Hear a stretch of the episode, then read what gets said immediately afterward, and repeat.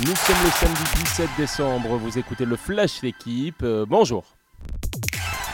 La fièvre du samedi soir, à J-1 de la finale de la Coupe du Monde, un virus circule dans les rangs des Bleus.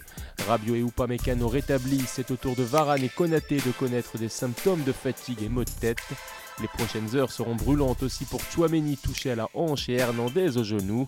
Les deux hommes ne se sont pas entraînés hier. Le dernier entraînement collectif est d'ailleurs prévu cet après-midi. Chaque appui et détail compteront.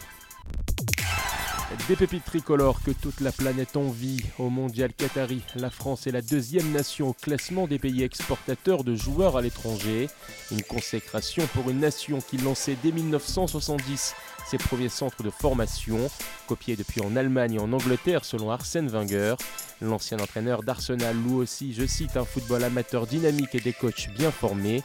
L'intégration de l'immigration entre données importantes, à l'image d'un Platini d'origine italienne ou encore d'un Zidane et Benzema d'origine algérienne, tous auréolés d'un ballon d'or.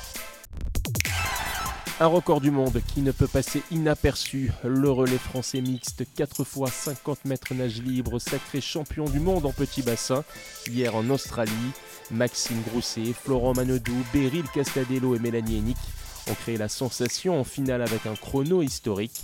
Marie-Ambre Molu, coéquipière et relayeuse en série, a donc décroché sa première grande médaille à l'âge de 17 ans.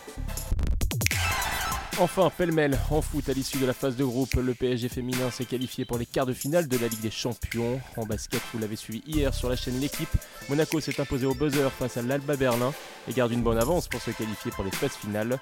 Aussi, à ne pas rater sur la chaîne ce samedi dès 10h, les plus grandes courses de biathlon. Merci d'avoir écouté le Flash, l'équipe. Bonne journée.